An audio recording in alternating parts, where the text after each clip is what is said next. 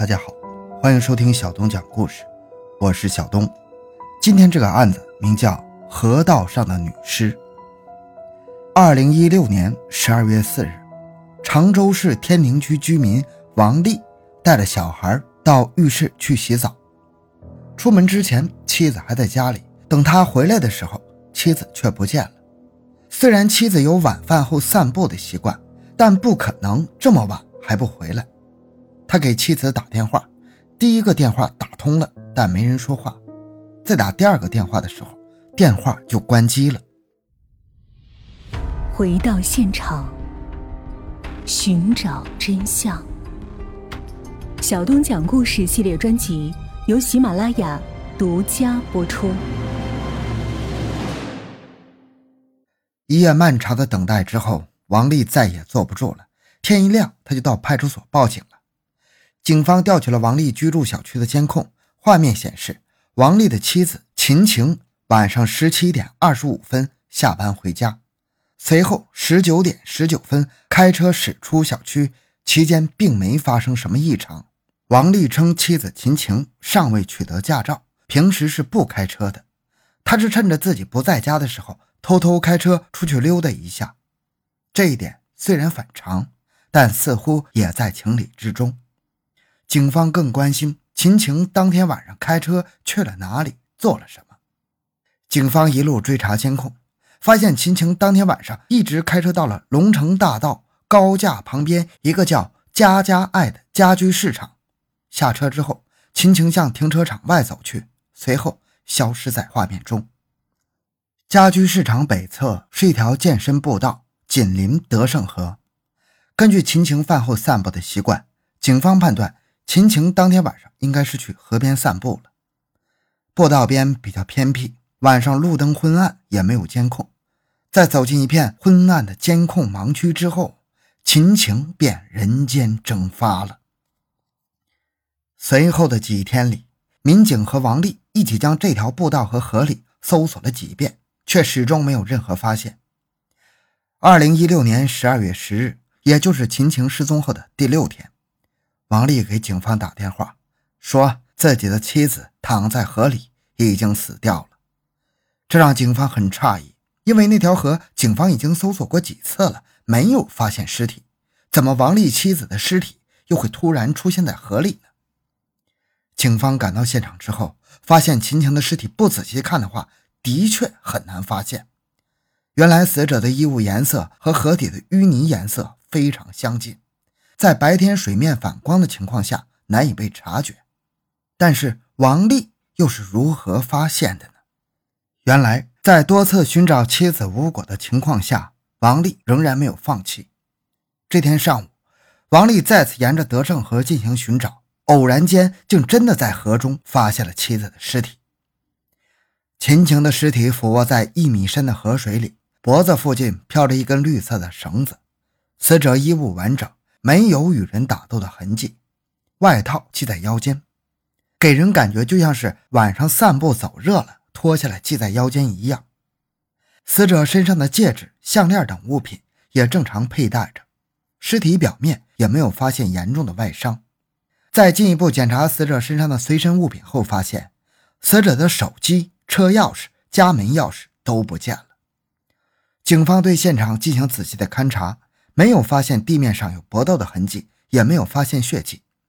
警方围绕发现尸体的位置进行了打捞，但是没有找到死者的手机和钥匙。虽然没有发现死者有被人侵害的痕迹，但是河里水深只有一米，正常的话不可能淹死一个成年人。死者的死因还是引起了警方的怀疑。法医尸检发现。在死者的颈部有一道勒痕，通过比对，勒痕和现场发现的绿色绳索完全吻合。侦查员感到奇怪，为什么发现尸体的当天没有发现勒痕，后来尸检的时候却发现了呢？省厅的法医专家解释说，可能跟低温下尸体泡在水里有关，而绳索由于浸泡的时间过长，并未能提取到生物检材。此时，警方内部出现分歧。有人说，也可能是秦晴自己勒死自己的，但另一派认为，人如果自己勒死自己，那在临近昏迷时必须得有东西固定住绳索，否则一旦勒昏迷，人会不自觉地松手，就不可能自己勒死自己了。但是这一派的观点却在接下来的调查中遭到了不少的质疑。警方在调查中发现，秦晴有自杀倾向。秦晴有在网上记录心情的习惯，而秦晴最近的记录中多次流露出失望和伤心的情绪。他失踪的当晚的最后一段记录是：“再也没有继续下去的必要了。”在秦晴的记事本中，民警还找到了一句话：“静静地躺在河道上。”而秦晴被发现的时候，确实也是躺在河道里。对于秦晴记录的这些内容，丈夫王丽表示毫不知情。显然，二人之间的感情存在一些隔阂。而王丽发现尸体时的说辞也一度引起警方的怀疑。警方针对王丽展开调查，却发现案发当晚王丽没有作案时间。那难道秦晴真的是自杀吗？但是法医坚决反对这种说法。一是认为这种绳子根本不可能自己勒死自己，再就是。对死者的双手进行解剖后，发现死者的双手并没有皮下出血。有的民警提出，案发现场附近有一些树木，很有可能是秦晴上吊自杀之后，绳子断了才掉进河里。这个说法貌似也有一定的道理，但到底是自杀还是他杀呢？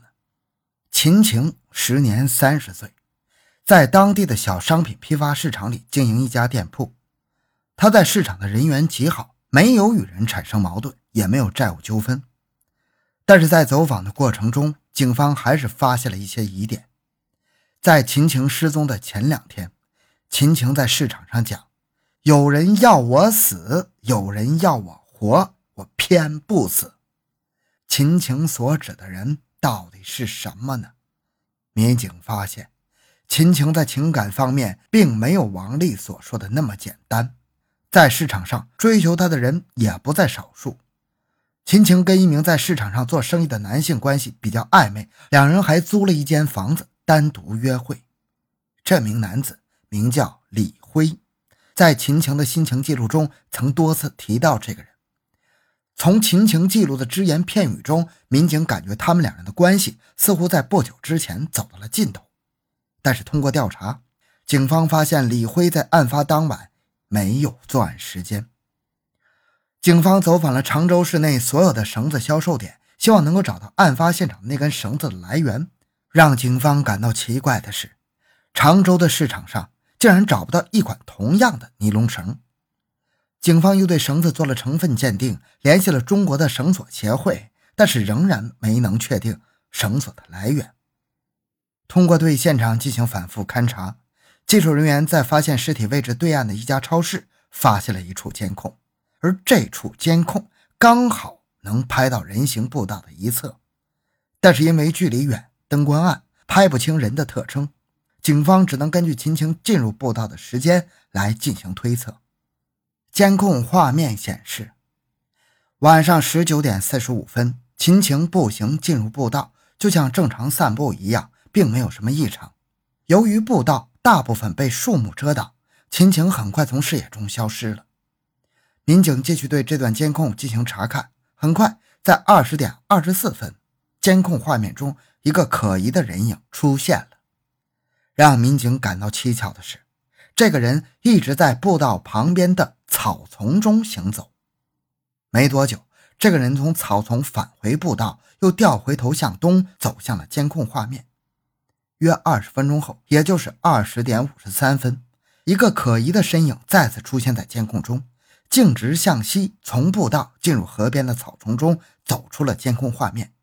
从走路姿势和体态上看，这个人应该是一名男子。没过多久，监控画面拍到的河水上出现了很多的水波纹，警方推断，这个可疑男子。很可能向河中投掷了什么东西。随后的监控印证了警方的判断。二十一点二十二分，监控再次捕捉到一名可疑的人影。从河水的波纹情况判断，此人又向河里扔了什么东西，经过反复比对，警方认为监控中出现的三个可疑人影极有可能是同一名男子。警方对监控嫌疑人可能扔东西的地方进行了重点打捞。很快，警方打捞上来秦晴家的家门钥匙、车钥匙，这就意味着监控画面中出现的可疑男子很有可能就是杀害秦晴的嫌疑人。怎么才能找到这个人呢？民警发现，监控中嫌疑人三次出现的轨迹相似，最终都会折返向东。根据这个规律。警方在步道东侧将近一百码的地方找到了一处监控，但是这个监控拍到的画面几乎都被茂密的树木挡住，只能依稀根据光点闪动来判断有人进出。根据这个几乎无法看清的白点，警方锁定了这名嫌疑人进入现场的时间。警方又根据这个时间调取了周边大量的监控，在一处三岔路口的监控里，警方发现一个。骑电动车的男子非常可疑。画面中，这名骑电动车的男子并没有选择正常的行车道路，而是突然拐上了路边的人行道，好像在故意躲避监控。这辆可疑的电动车最终消失在现场附近。直到第二天早上六点多，民警才在监控画面中再次捕捉到了这名骑电动车男子离开的身影。最终，这辆电动车驶入了天明区的。一处小区，几乎一整晚，这个男子都是停留在现场附近。通过走访，这名男子的身份浮出水面：王某，江西人，已婚，在常州经营一些小本生意，经济状况并不好，因欠银行贷款已被银行起诉。王某具备作案时间和动机，但是因为监控录像无法完整的衔接。王某与出现在岸边的可疑男子始终无法关联起来。为了进一步印证自己的判断，当地警方请来了当时因为辨认足迹和步伐的特殊能力而获得“挑战不可能”年度总冠军董艳珍警官，对监控中可疑男子走路的步伐和王某的走路步伐进行确认，最终得出结论：两个人走路的步伐非常相似。警方立即对王某进行抓捕，在将王某带回公安局的路上，警方故意驾车路过案发现场，王某的眼睛不由自主地向案发现场瞟去。询问中，王某试图用在案发现场附近偷菜这一个借口回避当晚的行踪，然而无法自圆其说的荒唐理由让他最终崩溃了。最终，王某向警方交代了杀害秦晴的犯罪事实。原来不断累积的外债让王某心生恶念，他决定抢些钱来缓解燃眉之急。案发当晚，他骑车来到德胜河边的人行步道寻找作案目标。没一会儿，王某发现独自一人进入步道散步的秦晴，王某就喊了一声“美女”，想试探一下秦晴。秦晴骂了一声“神经病”。但是王某的试探并没有引起秦晴的警觉，他依旧低头看着手机，往前走着。王某悄悄跟着，看到周围没人，便使用自己制作的绳索将秦晴拖入路边的草丛。拖拽中，秦晴被活活勒死。王某发现秦晴的身上并没有携带现金，便将秦晴的尸体抛入河中。而之所以没有拿走秦晴的首饰，是因为王某觉得，如果去出售首饰会留下证据，他抢劫的目的是奔着现金去的。至此，这起案件终于水落石出，等待王某的将是法律的制裁。好，这个案件讲完了。小东的个人微信号六五七六二六六，感谢您的收听，咱们下期再见。